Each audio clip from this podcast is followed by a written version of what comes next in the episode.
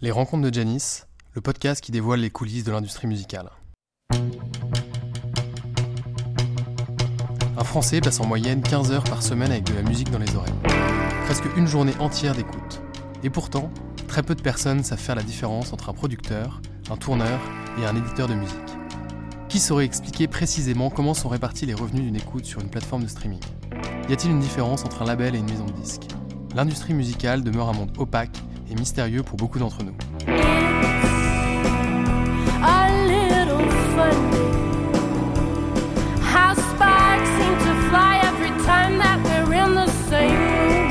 C'est pour ça que j'ai décidé de partir à la rencontre de ceux qui font vivre la musique, pour faire découvrir cet univers et comprendre les rouages de l'économie de l'industrie musicale.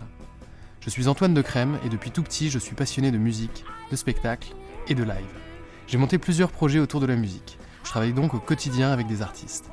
Dans ce podcast, on va rencontrer des créateurs qui produisent la musique, des professionnels qui la font vivre et des entrepreneurs qui participent à sa transformation.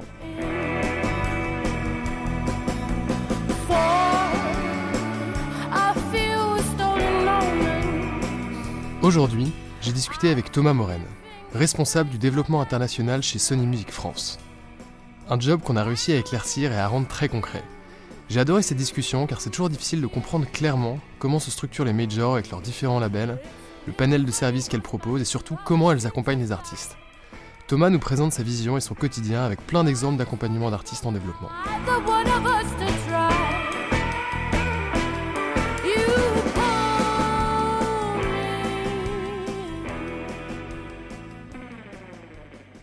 Bonjour Thomas. Salut. Merci de merci d'être présent. Euh, ce que je te propose, c'est de commencer par te présenter. Ouais, bien sûr. Je m'appelle Thomas Moren. Euh, j'ai 29 ans. Euh, je suis, je viens de Lyon. J'habite à Paris. et aujourd'hui, j'occupe le poste de, de, responsable du développement international chez Sony Music France. après une euh, encore euh, jeune carrière, mais, euh, mais déjà très excitante, surtout au sein de Sony. Ok. Euh... T'as commencé, as commencé chez Sony dès, dès ta sortie d'études Ouais, enfin c'est assez, assez, marrant. En fait, j'ai fait, une, j'ai fait un stage chez Sony. En fait, non, déjà, il faut savoir que j'ai fait des études en voulant bosser dans la musique. quoi. C'était l'objectif. Ok. dès que j'ai pu faire mes premiers stages, je me suis dit, allez, il faut que je bosse dans la musique. j'ai fait des trucs à droite à gauche et puis en fait, j'ai atterri chez Sony. Ok dans le département euh, dont je m'occupe aujourd'hui. Euh, donc j'ai fait ce stage-là, que j'ai du coup a priori euh, kiffé. Et, et, après, bon, j'ai fait un petit parcours, je passé chez, chez Canal+, machin, j'ai fait d'autres trucs. Et, et, je suis revenu chez Sony il y a quasiment 5 ans. Et le, département s'appelle comment du coup? Développement international? Ouais, le développement international. Ouais, ça a changé de nom. Avant, ça s'appelait l'exploitation internationale. C'est devenu développement, mais je pourrais expliquer pourquoi, c'est intéressant. Euh, donc voilà, il y a cinq ans, et je suis rentré chef de projet en fait dans ce département. Et puis, euh, et puis il y a un peu plus de deux ans, euh, j'ai repris la tête du coup du, département en France. Et ça veut dire quoi du coup développement international ou exploitation internationale? Ouais. alors en fait, la, la mission de ce, de ce service, c'est de alors de façon générale, c'est de faire rayonner les artistes locaux, signés, donc locaux ça veut dire signés en France, signés chez Sony France, euh, à l'étranger. Donc c'est une mission assez vaste. Euh, très concrètement, l'objectif c'est de, c'est, dans notre roster local. Donc dans roster local, il faut aussi comprendre que c'est pas que des artistes français et pas que francophones, euh, parce qu'il nous arrive de signer des artistes déjà qui chantent en anglais, mais aussi des artistes qui sont pas forcément français en France, notamment beaucoup d'artistes belges et donc euh, dans ce roster-là, d'identifier les artistes qui ont un potentiel euh, de développement hors des frontières de la France. Euh, et puis de venir en soutien des labels, donc des labels de Sony, pour construire des stratégies de développement et ensuite les mettre en place. Et puis, in fine, l'objectif c'est d'aller chercher des fans en fait à l'étranger, quoi. Parce que quand tu dis des artistes signés chez Sony France, c'est signé dans les labels. Signé dans les labels, tout à fait. Parce qu'il y a plein de labels chez Sony. Ouais, alors, euh, c'est vrai que c'est bien d'expliquer ça. Euh, en fait, Sony, comme euh, Warner, comme Universal, c'est une maison de disques. et dans une maison de disques, il y a des labels. chez nous, on en a, plusieurs. on en a six, six ou sept, si je dis pas de bêtises. des, labels qui peuvent être parfois spécialisés dans des genres, d'autres labels qui peuvent être généralistes. Nos grosses marques iconiques chez Sony, c'est Columbia, c'est RCA, c'est Epic. On a des marques un peu plus jeunes, des labels un peu plus jeunes. All Access, qui est un label de rap. Ok. Epic, c'est rap aussi, non? Epic, en France, ouais, c'est rap. Euh, y a, ça dépend euh, des, des, marchés, ça dépend. EPQS c'est un petit peu plus généraliste, même si plutôt quand même axé sur, sur l'urbain. Parce que du coup, les, les, euh, les labels, eux, sont pas, sont pas locaux. Tu vas, Epic va, avoir des, des antennes dans, dans, plein, de pays de, plein de pays du monde. Mais toi, les artistes que tu vas vouloir développer à l'international, c'est ceux qui sont signés chez Epic France, du coup. Tout à fait. tout à fait. Et en fait, déjà, il faut savoir que au sein de Sony, toutes les, toutes les entités, Sony, euh, donc euh, les, Sony France, Sony Italie, Sony, toutes les entités n'ont pas forcément de label. Euh, avoir un label, enfin avoir des labels, ça sous-entend avoir un gros volume d'artistes, un gros volume de sorties, et du coup avoir un peu cette, cette possibilité de créer des sous-maisons au sein de Sony pour accueillir les artistes. par exemple, Sony Italie n'a pas de label. Euh, les, chez Sony, les, gros marchés ont des labels. Donc la France a des labels, euh, l'Allemagne a des labels, le UK, les US euh, ont des labels. Mais chaque label est, indépendant. Alors évidemment, on, aime créer des familles entre les différents territoires, mais il y a quand même une forme d'indépendance dans chaque, dans chaque territoire. Comment se compose un label, du coup le, le, Typiquement chez je sais pas, Columbia Records France, euh, qu'est-ce qui compose le label? Euh, Tu as un directeur artistique, euh, des, chargés de, de, On va communication des, Non, en vrai, ce qui compose un label, c'est ses artistes, d'abord. Ça, c'est vraiment. Non, mais c'est vrai que c'est ça le cœur. Hein. C'est ce qui fait un label, c'est les artistes qui sont signés sur le label. Après, après chaque label est structuré différemment. C'est aussi l'intérêt de. certains labels ont des spécificités dans leur structure. Globalement, les, les métiers qu'on va retrouver en label, disons qu'il y a trois grandes familles de métiers les labels. Euh, il y a les métiers de l'artistique, euh, donc qui sont euh, sous la, sous, la, responsabilité du, directeur ou de la directrice artistique, qui donc accompagnent les artistes dans la création et, et, en fait dont le métier est d'accompagner l'artiste sur la, mise en place d'un album, d'un projet, d'une sortie. Il y a les métiers du marketing, euh, donc dont le travail est une fois que l'artistique, euh, une fois que l'artiste arrive avec euh, du coup son œuvre, le marketing a pour mission de la commercialiser et de la mettre en image, de raconter toute l'histoire autour de cette œuvre, d'en faire un vrai, je dirais presque de, de, construire l'écrin dans lequel on va présenter cette œuvre. Et puis ensuite il y a les métiers de la promotion. qui là sont des métiers plus dans ben, euh, dans le rayonnement de cette œuvre euh, et dans lui donner une ampleur et une visibilité. Donc c'est la relation avec la, avec la, avec la presse, c'est les relations presse. Et puis il y a plein de petits métiers annexes, enfin de petits métiers, des métiers qui sont de plus en plus importants aujourd'hui en vrai, euh, qui viennent se greffer à ça. nous on a des services de de, de, gestion des réseaux sociaux, de, gestion de l'influence, on a évidemment un service commercial, on a en fait tout autour de ce cœur de métier qu'est le label viennent se greffer plein d'autres services euh, de services aux artistes pour développer leur projet. Et moi, en fait, je fais partie de cette palette de services qu'on offre, qu'on offre aux artistes. Ok. Mais tu bosses du coup avec tous les, tous les métiers euh, que tu as, as, dans le label. Ouais, et en fait, du coup, c'est ça qui est intéressant, c'est que euh, mon département est transverse. C'est-à-dire qu'en gros, ça, je ne je suis pas en label, je travaille pour, pour tous les labels. et du coup, je viens en renfort sur les projets et dans les labels sur lesquels on a besoin de. Et on a une ambition de développement à l'international. Et, euh, et, sur un label typique euh, comme, je sais pas, euh, Columbia Records, il y a combien d'artistes qui sont signés chez Columbia Records? Oh. tu, saurais le dire? Franchement, j'aurais peur de dire une connerie. On parle de dizaines ou de, de, centaines? Bah, en fait, ça dépend, de, ça dépend comment tu vois les choses. si tu penses au cumulé depuis les années, c'est on se parle de centaines, hein, évidemment. Et ce qui, ce qui est intéressant dans ces... Et puis alors, il y a aussi une différence, c'est que Columbia, aujourd'hui, a des artistes locaux, mais aussi Columbia a des grosses marques d'artistes internationaux. Beyoncé chez Columbia. Euh, euh il y a des Daft Punk chez Columbia, euh, qui sont des artistes qui sont pas signés en France. Mais qui Daft Punk sont pas signés en France. Non, plus. Ok. Ouais. ils sont signés aux US. Enfin, ils furent puisqu'ils ne sont plus. Oui, maintenant ils ne euh, sont plus. non, non, non, ils sont pas signés en France. Là, c'est le moment où je peux commencer à te poser des questions auxquelles tu peux pas répondre. ouais, voilà, par exemple. euh, donc voilà, donc non, non, sur le volume de, volume de signature, euh, euh, ça dépend comment on voit les choses. En tout cas, ce, qui, ce, qui, fait aujourd'hui la force d'un label, c'est que tu as à la fois des artistes qui sont en actu, ce qu'on appelle le front, et puis ensuite, tu as tout l'historique du label, donc le back catalogue, donc c'est-à-dire des, des, sorties qui ont plus de on va dire, 3 ans et qui viennent alimenter en fait tout, le, tout le travail du label sur les artistes. Sachant qu'il y a un truc qu'il faut préciser aussi, c'est que dans un.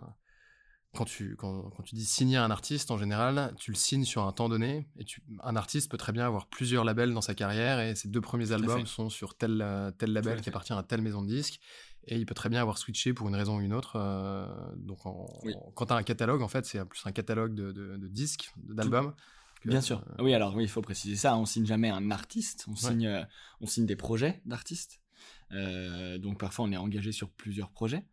Euh, après on a des on a des super belles euh, réussites. on a des artistes comme Indochine qui sont signés chez nous depuis 40 ans. Et je vois que tu as une photo de Nicolas là. Nicolas qui est juste là. voilà, donc on a des super belles histoires et super belles histoires avec nos artistes.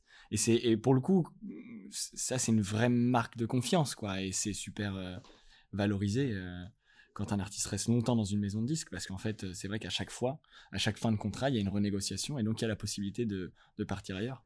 Et tu, euh, tu, signes pour un album en général? Ça, ça, dépend, non, non, Souvent, il y a des, euh, ce qu'on appelle des options. Ok. Tu signes pour un album, et puis ensuite, il y a des options sur d'autres albums que, que, que la maison de disques peut lever ou non. Et qui dépendent de quoi, du coup? qui dépendent de, de, plein de raisons, de la volonté de continuer à travailler ensemble, de, de, de la stratégie du projet. Enfin, en la réussite du premier album. Euh. Oui, oui, oui. Alors après, oui et non, parce que tu, tu sais, euh, ce qui fait aussi la force euh, d'une collaboration entre un artiste et sa maison de disques, c'est aussi la longévité. Ouais. Et c'est pas parce qu'un album a pas forcément alors après, qu'est-ce que ça veut dire un album, qui marche aussi C'est une bonne question. Mais en tout cas, c'est pas parce que t'as pas forcément atteint les objectifs que tu t'es fixé sur un premier album que c'est qu'il faut qu'il faut se séparer. Au contraire, euh, on a plein d'exemples d'artistes euh, qu'on a accompagnés sur le long terme qui n'ont pas forcément marché, qui un jour il y a eu ce déclic euh, qui a fait que boum, il y a une, notoriété sur sur un projet. Bien sûr. Et ok. Donc tout ça, tout ça de toute façon, le, le, le nerf de la guerre, c'est c'est la confiance euh, et euh, c'est la conviction. Ok. Et toi, tu, tu... aujourd'hui, un artiste, quand il signe dans, dans, une maison de disques, il signe plus pour le, les humains qui composent la, maison de disques ou pour la marque de la, du, label ou de euh, la maison de disques? C'est aux artistes qu'il faut poser cette question. Parce que non, mais j'imagine que c'est hyper, c'est hyper important. tu, tu, enfin, tu dis que c'est une question de confiance. L'humain joue beaucoup, quoi. Ou même la direction artistique ou la personne qui gère ta promo. Euh, dans la production de spectacle, c'est pareil. Dans le, ciné, c'est pareil. Euh. Oui, oui, ben non, mais j'ai le sentiment. Non, alors encore une fois, je pense que bon, c'est aux artistes qu'il faut poser cette question, mais, mais moi, mon avis, c'est que aujourd'hui, c'est finalement euh, une marque de label, c'est important. mais ce qui va faire le projet, c'est l'humain. Ouais. C'est qui travaille avec toi, et c'est pour ça, et peut-être qu'on y reviendra, mais c'est pour ça que dans notre travail, euh, que ce soit ce que je fais à mon niveau, mais ce que font les labels, euh, ce que font tous les acteurs de l'industrie, euh, au, fond, je pense que le, cœur de la réussite, c'est d'avoir une adéquation entre les visions, entre les visions de l'artiste, entre les visions des équipes labels. et donc, c'est vrai que quand on rencontre des artistes parce qu'il y a une volonté de, collaborer, bah, en fait, ça revient toujours à est-ce qu'on est, est, qu'on est aligné? Est-ce que est-ce qu'on est-ce qu'on a envie d'aller dans le même sens? Est-ce qu'il y a une est-ce qu'il y a une confiance qui se crée ou pas quoi? Et donc pour, pour revenir à ton euh, à, ton poste euh, en tant que responsable de, développement international, toi ton quotidien il, ressemble à quoi du coup? Euh, bah, ce qui est passionnant, c'est si, si, c'est le même quotidien. non, mais ça qui est, ce qui est ça qui est super cool, c'est que ça change, ça change tout le temps, parce qu'en fait, déjà ça change tout le temps parce que je pense que le quotidien des des équipes, enfin le quotidien d'une personne qui travaille dans l'industrie de la musique émouvant constamment euh, parce qu'on est une industrie, euh, euh, on est une industrie du, de l'actuel quoi. C'est-à-dire que on est hyper connecté avec ce qui se passe et avec les avec les, trends, avec les, les, habitudes de consommation des gens et même plus largement avec ce qui se passe dans la société en général. Parce qu'en fait on vend pas des on vend pas des chaussettes quoi, on vend des on vend, on vend des artistes qui, qui, qui, qui s'intègrent dans un moment donné. Et qui portent des messages. Et qui, portent des messages. Donc voilà, donc, enfin, sans trop partir dans un truc philosophique, mais en gros, le quotidien, il change beaucoup. Après, non, une, une, je sais pas s'il y a une journée type, mais en tout cas, moi, une grosse partie de mon travail, c'est de c'est d'être à l'affût de tout ce qui se passe au sein de Sony. Parce qu'en fait, il se passe beaucoup de choses. Euh, et du coup, euh, avec mon équipe, on, essaie d'être vraiment au contact des labels, au contact des artistes. Et, euh, du coup, bah, savoir, voilà, telle nouvelle signature, tel artiste qui, a telle ambition sur tel projet, telle opportunité qui arrive et qu'on va pouvoir développer. Donc il y a toute une partie du quotidien qui est vachement liée au relationnel, en fait. Hein, et à être en contact avec les équipes. Et puis il y a toute une autre partie qui est vachement liée à de l'analyse de, de, données. Ok. Euh, de... Parce que c'est ça qui est beau dans, dans, dans, dans une maison de disques, c'est que tu es vraiment à la croisée de euh, la créativité et de la tech. Quoi. Ok. Euh, donc voilà, je dirais qu'une journée, elle est, elle est vraiment rythmée par ces deux choses-là. Euh, et, donc sur les opérations que tu peux mener pour, pour développer des, musiciens à l'international, tu, es en contact du coup avec les autres, les autres labels, enfin les, les, autres structures dans, dans, les autres pays? Bah, alors en fait, J'imagine pour commencer en Europe et peut-être aux États-Unis, en Asie. Ouais, alors en, gros, en fait l'étape 1, l'étape 1 c'est d'abord d'identifier. Donc pour identifier, il y a un milliard, il n'y a pas de recette quoi, c'est-à-dire qu'il y, y, a un milliard de choses différentes, ça peut être ça peut aller euh, d'une volonté de l'artiste euh, d'aller développer un territoire, euh, et, ça c'est hyper important, jusqu'à parfois un signal faible qu'on aurait identifié. Donc aujourd'hui, les signaux faibles, ça peut être plein de choses. Ça peut être un, truc qui se passe sur TikTok. c'est beaucoup ça en ce moment. c'est des signaux forts ça. Ça c'est ouais, ça c'est presque c'est du signal fort. ça peut être ça peut être un média qui a spoté un de nos artistes dans un pays. Bon bah ça ça nous met la puce à l'oreille que ok il y a peut-être une, une, audience à aller chercher là-bas. Ça peut être des ça peut être des commentaires sous des vidéos tu vois quand tu vois des commentaires en espagnol de fans mexicains qui s'excitent sur un contenu d'un artiste français tu te dis ah tiens c'est intéressant il y a une niche à aller développer.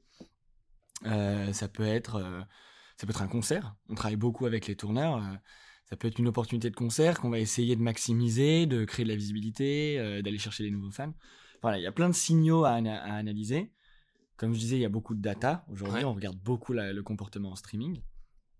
Euh, mais on pourrait y revenir, parce que c'est vrai que c'est ce qui a complètement transformé le travail aujourd'hui. une fois que tu as identifié ça, bah, du coup, il y a tout un travail de construction de stratégie où là du coup on se pose avec les équipes, avec le label, avec l'artiste, avec le manager, euh, et parfois même avec l'éditeur et le tourneur, enfin tu vois, toute l'équipe autour de l'artiste, euh, et, euh, et, on réfléchit, on réfléchit à comment bah, on peut adapter, adapter le storytelling, adapter les éléments marketing, parfois même adapter le contenu artistique, c'est un truc qu'on fait beaucoup, des remixes, des featuring, pour pour aller chercher des audiences, pour aller chercher des fans à l'étranger. Donc typiquement, tu, tu veux tu as un artiste que tu as envie de développer au Mexique, tu te dis euh, je, vais, euh, je vais trouver un artiste qui est au Mexique pour faire un featuring avec euh, cet artiste qui est français pour pouvoir le, faire adopter par le, public mexicain. C'est un, des leviers. C'est tout bête comme truc. Mais c'est un des leviers. C'est un mhm. des leviers. On, on le, on, l'a fait, là on, ben, on, est encore en train de travailler là-dessus, oui. c'est un des leviers. Après, il faut savoir le faire au bon moment parce qu'il ne faut pas que ça sorte comme un cheveu sur la soupe. Et surtout, par rapport aux collaborations artistiques, il y a un truc dont on se rend compte euh, de plus en plus, c'est que, euh, et c'est pas d'ailleurs que pour les collabs, c'est globalement sur les projets, euh, il faut il faut qu'il y ait de la sincérité. Si tu fais quelque chose de façon trop artificielle, de façon trop marketée, finalement les fans ils finissent toujours par s'en rendre compte. Donc on, on, se rend compte que ce qui marche, c'est quand l'artiste est sincère et quand c'est quand il y a une vraie connexion. Et donc nous on est là pour on connecte, on envoie des des pistes, on donne des idées, mais in fine, c'est toujours l'artiste qui est roi, quoi. Et c'est toujours l'artiste qui va à un moment créer cette connexion et peut-être connecter avec tel artiste mexicain, comme pour reprendre ton exemple, et faire tel titre. Et puis surtout, le bottom line euh, de tout ça, c'est euh, c'est la musique. Oui, bien sûr. T'as beau faire la plus belle collaboration du monde, si ton titre est, pas, euh, est pas réussi, ben, ça marchera pas, quoi. Et donc as des, là, tu as des exemples d'artistes qui, qui, étaient au début uniquement sur le marché français et qui commencent à se développer à l'international. Euh. Ouais, bah oui, oui, oui, on en a, on en a beaucoup. Euh, là, là, l'artiste avec laquelle je travaille beaucoup en ce moment, euh, c'est Lucen de Yakuza, qui, qu'on a signé il y a quelques années maintenant, et qui a eu euh, très tôt, alors c'était très lié aussi à la volonté de l'artiste, et puis en fait c'est un bel exemple parce que c'était un mélange de à la fois euh, une conviction des équipes en interne, où on a très tôt tous un peu ressenti ce truc de se dire, euh, donc Luz c'est une artiste qui est congo-rwandaise, qui a grandi en Belgique, et qui chante en français. Déjà, il y a un espèce de truc multiculturel, et puis c'est. Ah, je savais pas qu'elle était. T'as dit quoi? Congo Congo rwandaise. Congolaise rwandaise. Ouais. Ok. Euh... Congolo rwandaise. Voilà. Et du coup, euh, qui avait cette euh, cette identité multiculturelle et cette volonté aussi d'aller parler pas qu'au marché français. et en fait, mais elle chante en français, donc c'était vraiment une. Ça c'est pas évident. Ouais, ouais, ouais. Et enfin, en même temps, on pourrait en parler des heures parce que Attends, je vais finir cette histoire et je te parlerai de la suite après. Mais du coup, voilà, Loose, euh, et on a sorti un premier album qui a eu euh, très vite une très belle notoriété à l'étranger, et notamment en Italie. Euh, on a eu un gros succès en Italie, et, c'est un bon exemple de, de, ces histoires de collaboration parce que un de ses plus gros titres, qui s'appelle Dilemme, a commencé à, à, streamer, comme on dit, très fort en Italie, euh, qui du coup ensuite derrière a été adopté par les radios et on a commencé à vraiment avoir un, un, beau, un beau hit quoi. Euh, c'est encore le, le, hit, le tube, le tube a, commencé en Italie. Euh, ouais, en tout cas c'est c'est ouais, ça, c'est allé très vite en Italie.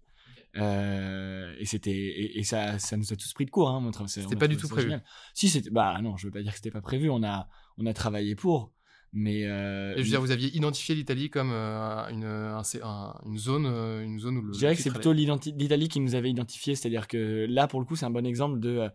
on avait ce projet, on y croyait très fort. On, l'a, on avait une artiste qui y croyait aussi très fort et qui, qui a travaillé avec nous au, début de la création, au moment de la création artistique, notamment de la création des clips et même du son, à travailler avec des, avec des partenaires euh, qui nous permettait d'avoir une crédibilité internationale. L'artiste a été produit par, euh, l'album a été produit par Elgin Shaw, qui est le producteur de Rosalia.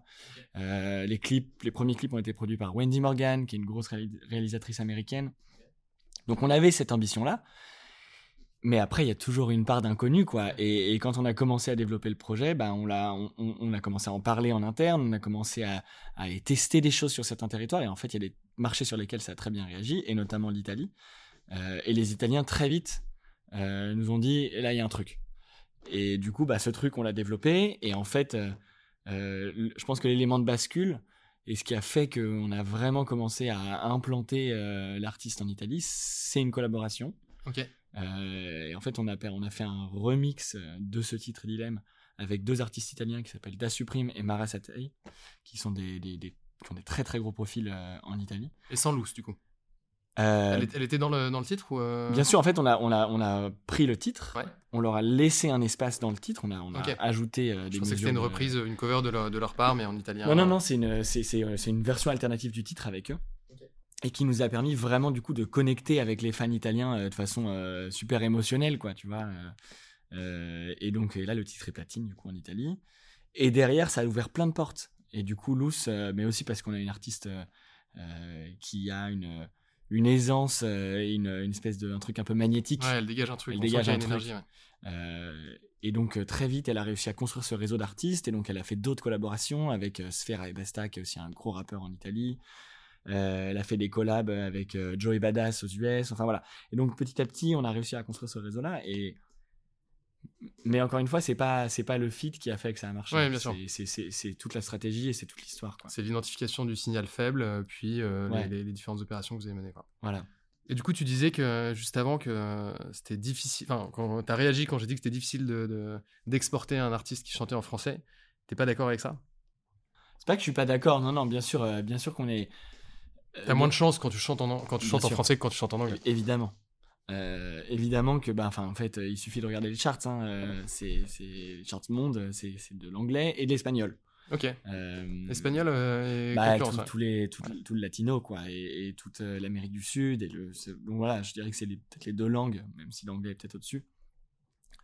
Donc évidemment que nous, on se positionne en outsider, quoi, quand on, quand on développe des projets chantés en français. Mais ce qui est, ce qui est intéressant, c'est que déjà, euh, le français est, est quand même écouté à l'étranger.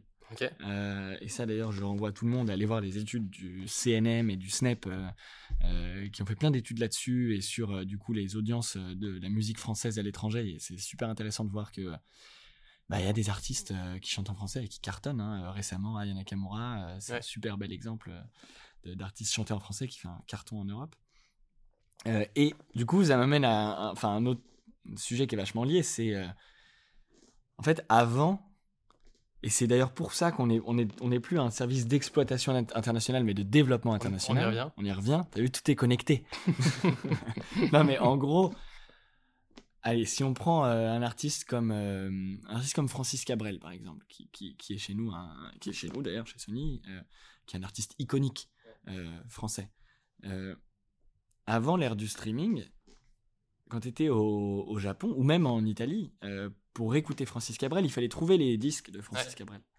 Euh, Aujourd'hui, ce qui est génial, c'est que que tu sois au Japon, euh, en Chine, en France ou en Italie, tu peux écouter Francis Cabrel en, en deux clics. Et donc ça, ça a révolutionné l'industrie complètement. Donc voilà, enfin, sans rentrer dans le débat du streaming et toutes les toutes les discussions qu'il peut y avoir autour de, de ça, euh, il y a une, révolu- une révolution quand même, c'est l'accessibilité de la musique. Quoi. Ouais. Et, et ça, c'est fantastique pour nous, pour développer nos, nos projets. Donc c'est beaucoup plus facile. Enfin, T'as beaucoup moins de barrières à l'entrée voilà. pour développer un artiste français euh, qui chante en français à l'international. Tout à fait. Mais en même temps, il faut pas idéaliser le truc parce que tu as aussi beaucoup plus de compétition, C'est vrai. du coup. Parce que tu as beaucoup plus d'artistes sur le marché et beaucoup plus de. Enfin, je sais plus le, le chiffre de nombre de titres uploadés par jour sur Spotify, mais c'est impressionnant. Ouais, je crois que c'est un truc autour de 25 000, un truc Ouais. comme ça. Donc, euh, donc il faut aussi sortir du lot. euh, donc, c'est. Voilà. Mais c'est vrai que ça, ça a cassé vachement des barrières à l'entrée. Euh, tu parlais de la data aussi. On a dit qu'on y, euh, y reviendrait. Euh, J'imagine que ton métier, bon, t'as malheureusement pas, pas assez d'expérience pour le- le- la- la- l'avoir vu évoluer. Euh, mais aujourd'hui, la data, ça représente une grosse partie de ton, ton quotidien. Quel, comment tu tu- tu t'y prends? Quels outils tu utilises Qu'est-ce que tu analyses comme, comme data Bah alors, ce qui est, assez dingue aujourd'hui, c'est que on a, beaucoup de données et du coup beaucoup d'outils à notre disposition pour. euh, enfin, l'objectif, en gros, c'est de comprendre le comportement des, auditeurs. Euh, ou des fans, on les appelle comme on veut, mais. euh, donc, bah, il y a plusieurs choses qu'on regarde.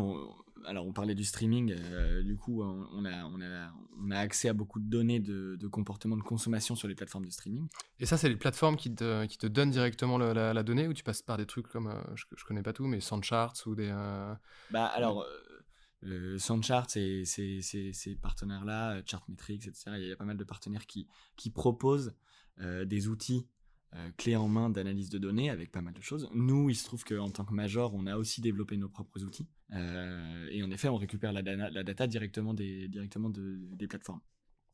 Euh, et derrière, on a des équipes, des équipes data qui font un travail de ouf pour, en fait, pour éditorialiser cette donnée qu'on reçoit quoi enfin c'est la problématique du big data hein. Ouais. c'est euh, on a énormément de choses et la question c'est qu'est-ce qu'on veut voir et qu'est-ce qu'on fait de toutes, cette- de toutes ces données là donc euh, donc on regarde le stream on regarde les réseaux sociaux énormément.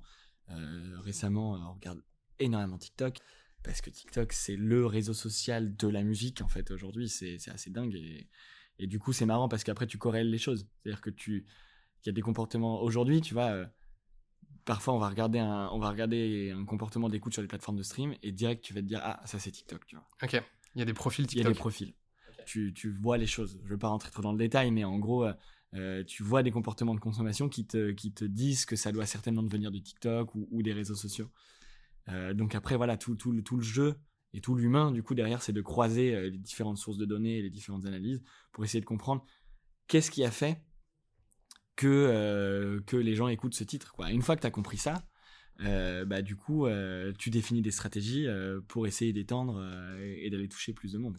T'as des, euh, des groupes que t'accompagnes qui sont des stars sur, du- sur TikTok ou alors qui ont réussi à, à se- à percer grâce à TikTok euh, Ouais, euh, bien sûr. Euh, bah, plein. Alors, euh, nous, en, en local, on a, on a beaucoup d'artistes qui, qui, qui ont eu des gros succès sur, sur TikTok. Qu'est-ce que je pourrais te prendre comme exemple parlant? Alors, Je peux te donner un exemple assez, assez, assez étonnant qui, est arrivé, qui, qui nous est arrivé il y a pas longtemps. Qui, est un, qui est un projet qui a été signé il y a peu de temps chez Epic, chez Sony, qui s'appelle Made in Paris, qui est un artiste de cloud rap hyper talentueux qui a sorti un premier EP, qui va sortir son premier album. Et, et, et, sur ce premier projet, il y avait un titre dans l'album qui était une interlude. Interlude, interlude, je sais plus comment on dit. Peu ah. Donc qui n'était pas du tout pensé comme un titre, enfin comme un, comme un titre qui pouvait exister par lui-même, mais qui était plus euh, dans une logique d'album, euh, un titre de transition, quoi, d'interlude. Et euh, c'est là la magie des, des, réseaux sociaux et de TikTok. Des gens ont commencé à s'emparer de ce titre. Le titre s'appelle. Euh, l'artiste s'appelle Made in Paris. tu, vas, tu me vois venir, mais tu vas voir. Euh, et l'album s'appelle Voulez-vous coucher avec moi Et du coup, ce titre a commencé à être vachement utilisé en France. Et il y avait un trend en fait qui était vachement lié à un filtre, enfin sans trop rentrer dans le détail, en gros, un truc un peu classique de TikTok où euh, des gens ont commencé à, trouver un filtre qui marchait vachement bien sur le titre et tout le monde s'est amusé à reprendre du coup ce, le principe d'un trend quoi. Euh, et donc euh, là, tu vois les choses qui s'excitent sur TikTok en France. Donc la première question que tu te poses, c'est de te dire, ok, est-ce que ça va rester sur TikTok? Ou est-ce que ça va générer de, de l'affect sur le titre et les gens du coup vont basculer sur les plateformes de streaming et aller écouter le titre réellement, tu vois. Et quand tu as un interlude, tu te poses la question, tu vois.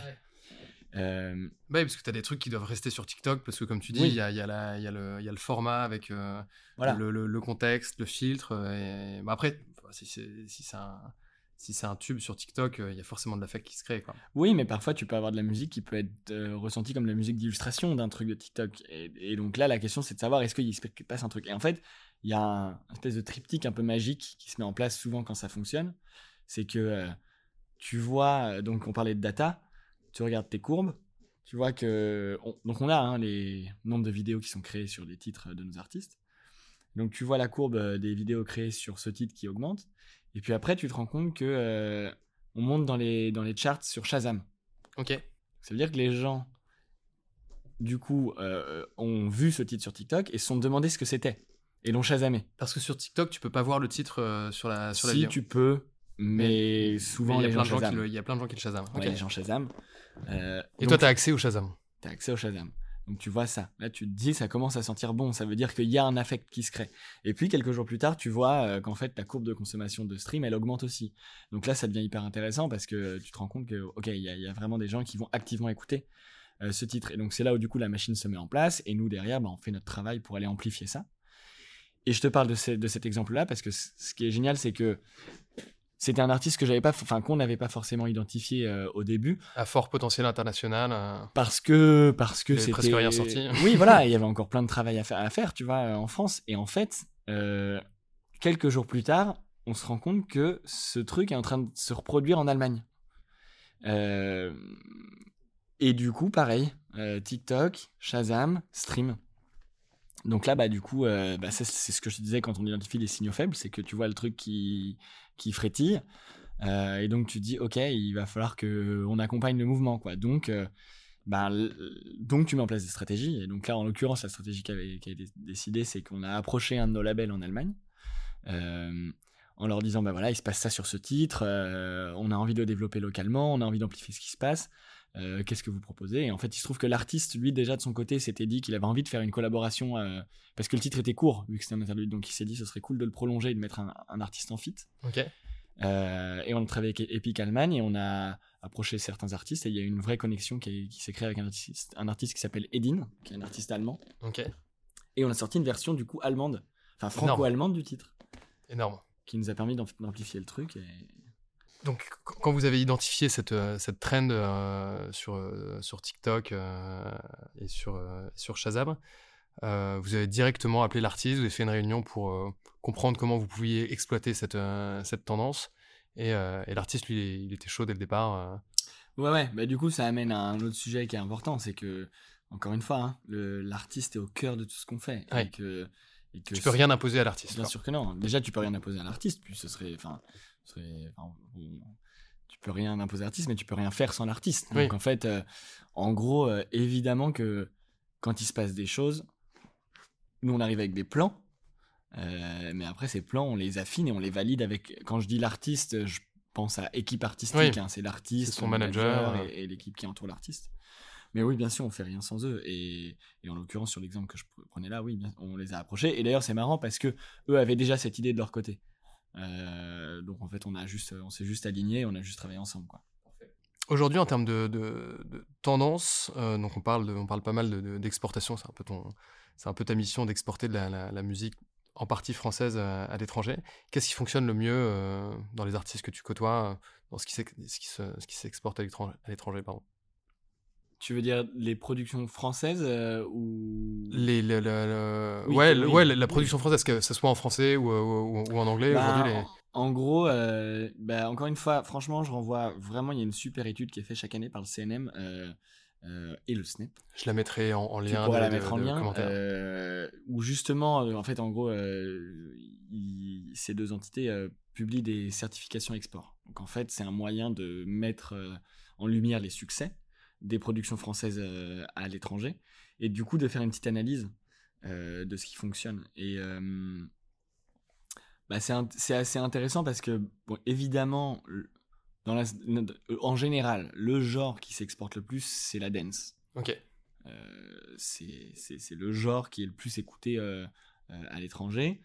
donc, bah, nous, on a nos. Plus que la musique urbaine Bah, alors, qui, qui, qui est pas loin, mais tu vois, euh, on a nos David Guetta, euh, tu vois. Oui, t'as la French Touch qui, qui, s'exporte bien. ouais, ouais, ouais, ouais. Alors je sais plus, je sais pas si on appelle encore ça la French Touch parce que, enfin oui, bien sûr que, bien sûr qu'il y a, c'est enfin il y a un héritage de la French Touch euh, évidemment qui a été lancé par les Phoenix, les Daft, les Air et compagnie.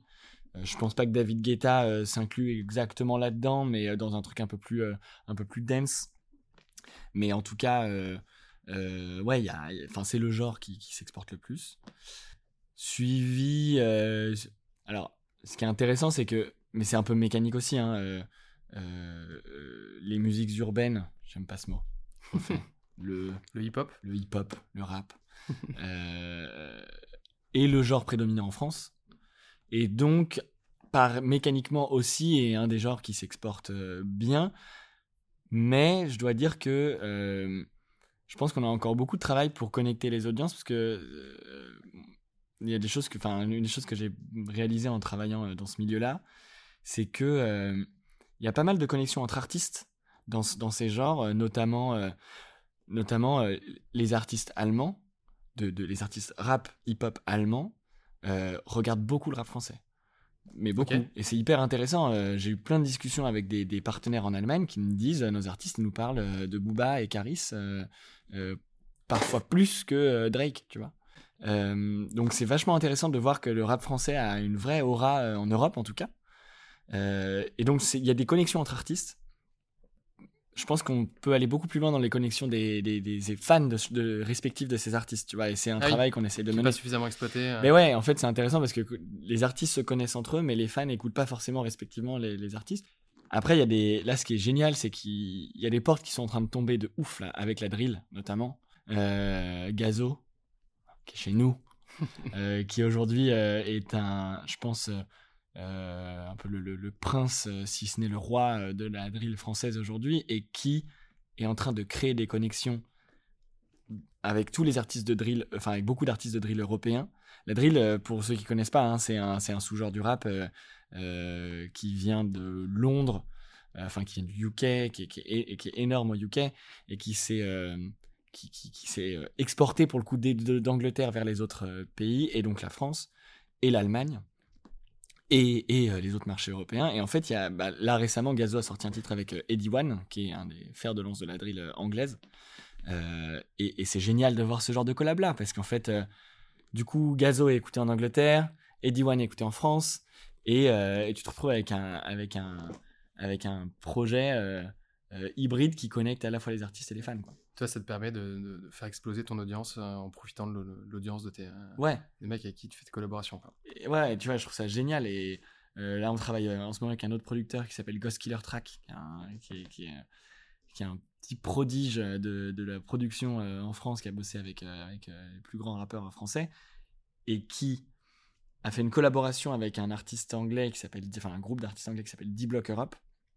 sur un titre. Le titre a cartonné, là on vient de le certifier, euh, alors ça n'existe pas en France, mais c'est silver, donc argent, euh, en, en, Angleterre. Euh, et là du coup il travaille sur tout un EP qui est l'EP est entièrement produit par lui, avec uniquement un casting de, de rappeurs anglais. c'est génial qu'on arrive à créer ces, ces, connexions-là, quoi.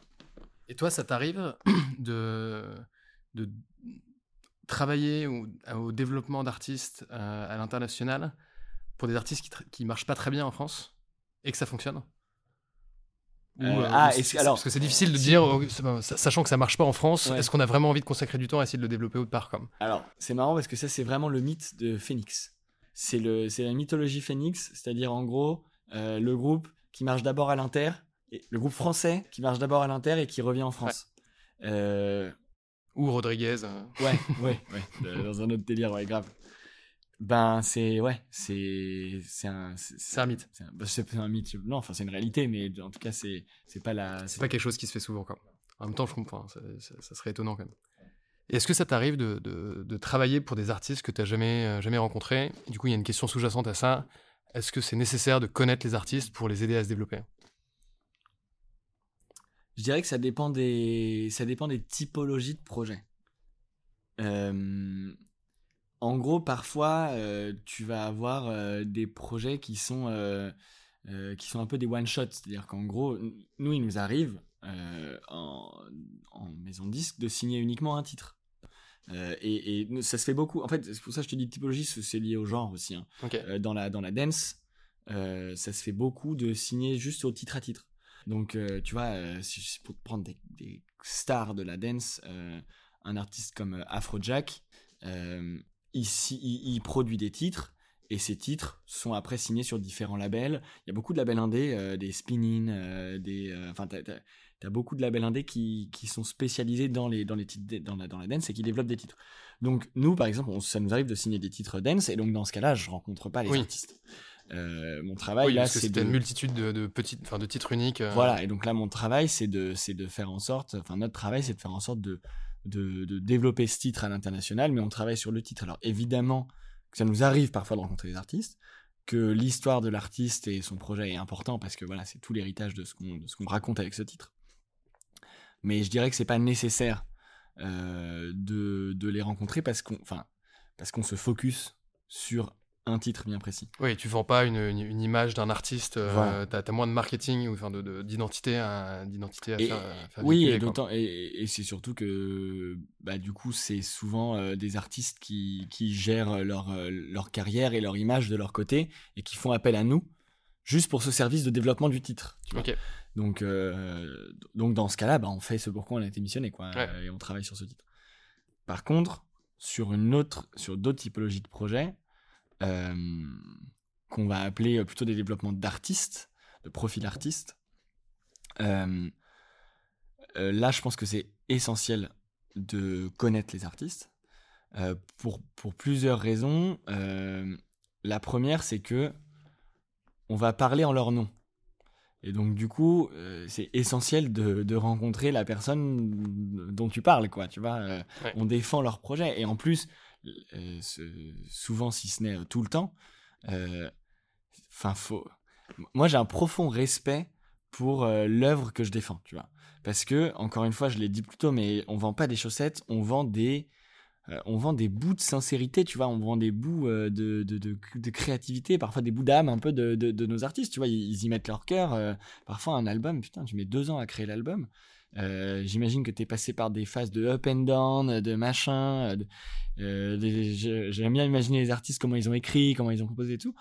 Et tu te dis, euh, tu as une responsabilité, tu vois, envers l'artiste de, bien défendre euh, ce qu'il te propose, quoi. Et donc, pour bien le défendre, bah, il faut rencontrer l'artiste. Et puis, donc c'est la première raison, mais la deuxième raison, c'est aussi parce qu'aujourd'hui, les artistes sont vachement impliqués dans, ce qu'on fait. C'est-à-dire, tu vois, je te le disais plus tôt, euh, quand on définit les stratégies, on les définit avec les équipes artistes. Parce qu'en fait, aujourd'hui, euh, il y a un peu le mythe de l'artiste entrepreneur, tu vois, mais euh, sans trop tomber là-dedans non plus. parce que je pense que l'artiste doit quand même se, concentrer sur ce, sur, sur, ce pourquoi il est artiste, c'est-à-dire la création, quoi. Euh, mais, euh, mais les artistes aujourd'hui ont, la plupart une super bonne connaissance de, de tout en fait, de, du marketing, de la promo, et souvent ils ont souvent ils ont des très bonnes voire des meilleures idées que nous, et donc on s'en inspire et donc c'est un échange. Et du coup ça vient aussi challenger notre pertinence en tant que maison de disques. Et donc on passe notre temps, en vrai, on passe notre temps à essayer de rester pertinent. Et ça, c'est super important. Parce que euh, on n'est pas là juste euh, pour signer et dire ça sort chez nous. On est là pour euh, apporter quelque chose. quoi. Et tu penses qu'il y a 40 ans, une maison de disques, elle, avait... elle imposait beaucoup plus l'image à l'artiste? Franchement, honnêtement, j'en sais rien, j'étais pas là. j'ai vu des films. non, mais tu vois. C'est ce que nous disent les films. Ouais, c'est ce que nous disent les films. Donc, non, je peux pas vraiment parler sur comment c'était il y a 40 ans. En vrai, il faudrait demander des gens qui y étaient.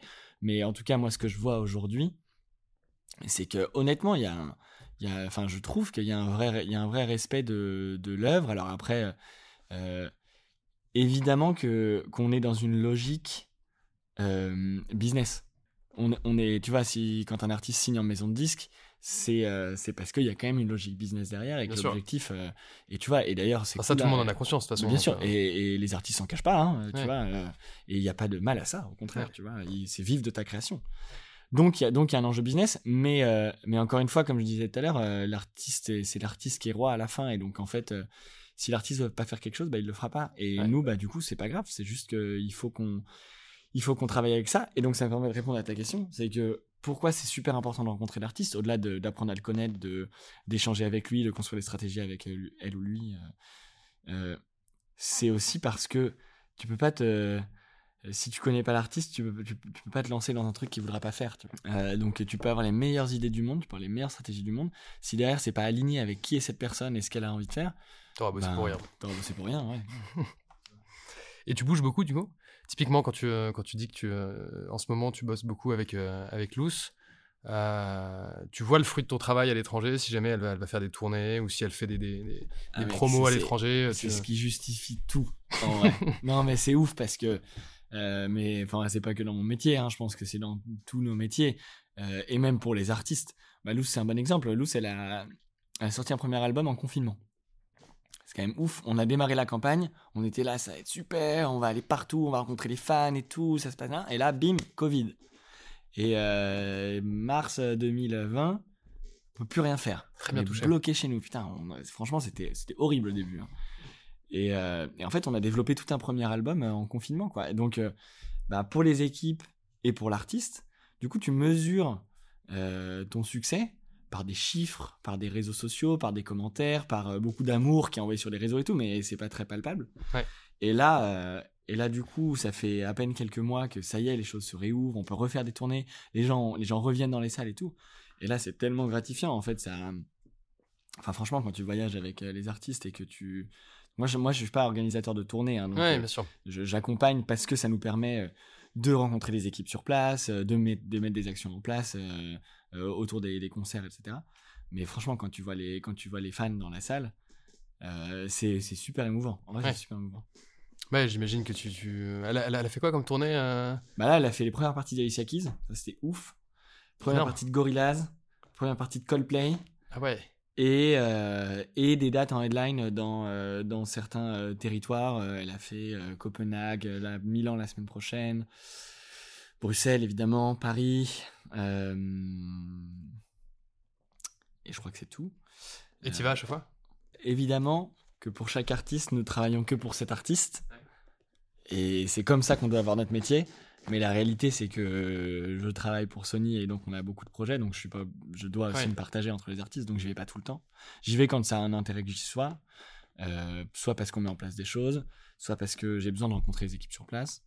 Euh, soit parce que parfois j'ai envie d'être là parce que je sais que c'est un moment important, ouais, bien que, sûr. que j'ai envie de le vivre, et, aussi que c'est, pour l'exemple de Luce, mais c'est pareil pour tous les artistes, euh, euh t'apprends énormément euh, dans les concerts, je trouve.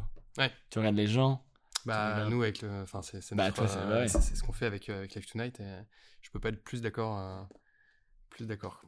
Et une petite dernière question, à quel pour parler un peu aux, jeunes artistes qui rêvent de signer en maison de disque, parce que c'est un peu le, rêve d'un artiste qui se lance. Euh, encore une double question. À quel moment tu signes, euh, tu signes un, artiste quand tu es un label de maison de disques comme Sony euh, Et à quel moment le développement international intervient? Donc toi. Ouais.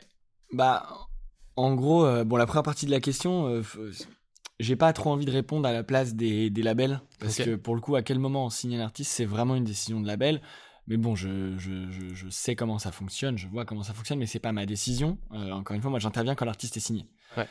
après, Enfin, je dis ça et en même temps, euh, je te disais tout à l'heure, on, est, on fait partie de la palette des services qu'on offre euh, aux artistes qui sont signés chez nous. Donc évidemment que parfois ce service va faire peser la balance euh, sur le choix de sur, le, choix, du label. Donc ça m'arrive souvent de rencontrer les artistes avant qu'on les signe. Oui, on s'était croisé à la boule noire d'ailleurs. Exact. Il y a, six mois. Tout à fait. Et du coup, bah oui, oui. Donc, bah, en l'occurrence, j'étais là pour rencontrer une artiste euh, et pour lui présenter ce qu'on faisait et pour lui expliquer que bah, c'est mieux chez nous parce que nous, euh, on peut lui apporter ça, tu vois. Euh. Mais donc, à quel moment signer un artiste? Il n'y a pas vraiment de règle en réalité. mais bon, je, je, voilà, je peux pas trop rentrer dans le thème parce que je suis pas directeur artistique. Mais ça peut être soit très tôt parce qu'il y a une très forte conviction des équipes, ça peut être soit un peu plus tard parce que euh, bah, l'artiste a fait son travail euh, de développement euh, tout seul et se sent suffisamment mûr. Je pense qu'il y a un truc de maturité, tu vois, de l'artiste quand même. Ou un moment quand tu t'engages avec une maison de disques, tu sais que ça, il y a une machine qui va se mettre en place. et il faut être prêt, tu vois. Le projet est déjà mûr, l'identité est déjà définie. Bah après, on est capable nous de, franchement, voilà, il y a plein de cas de figure parce qu'on est capable parfois de signer des, espèces de diamants bruts euh, et on les, on les accompagne pour définir leur projet aussi.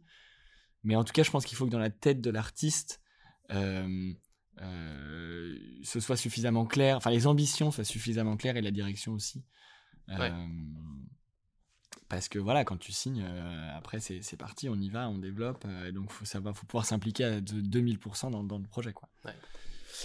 Et euh, ok, si tu devais nous donner un petit, euh, un petit coup de cœur ou un petit, euh, un petit conseil d'écoute d'artiste signé récemment, ou même pas d'ailleurs, récemment, chez un, artiste qui te plaît chez, chez Sony et que tu conseilles d'écouter. si tu veux en donner plusieurs, tu as le droit. Ouais, je vais en donner plusieurs, bien sûr. ah, on a signé un, on, a signé un groupe que je trouve génial, qui s'appelle Clone, K-L-O-N, chez RCA.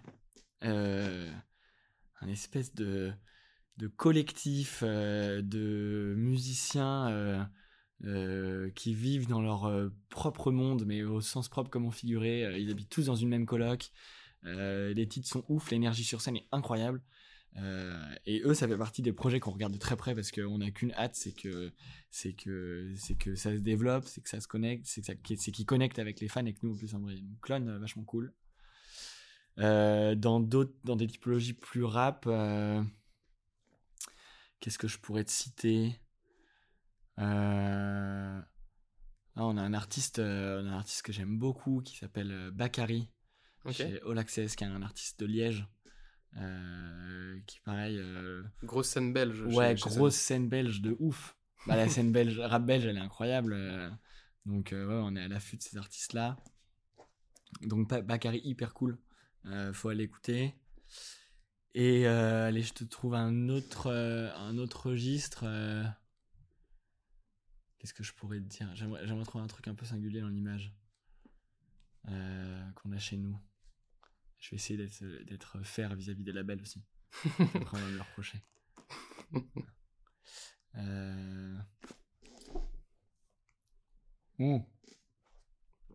Ah si.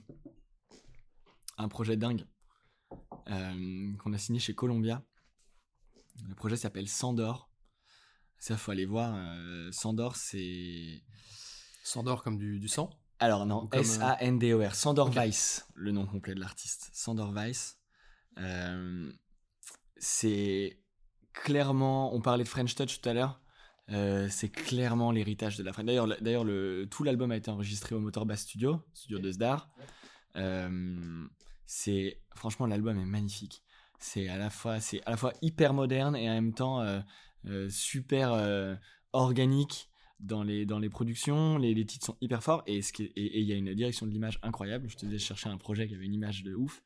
on a sorti trois titres, donc trois clips qui forment un court métrage qui a été tourné en Amérique du Sud, qui est juste magnifique et on sort un album là à la fin de l'année à l'écouter Sander Weiss. Vraiment, c'est trop cool. Et très grosse ambition internationale sur ce projet, donc j'espère qu'on va y arriver.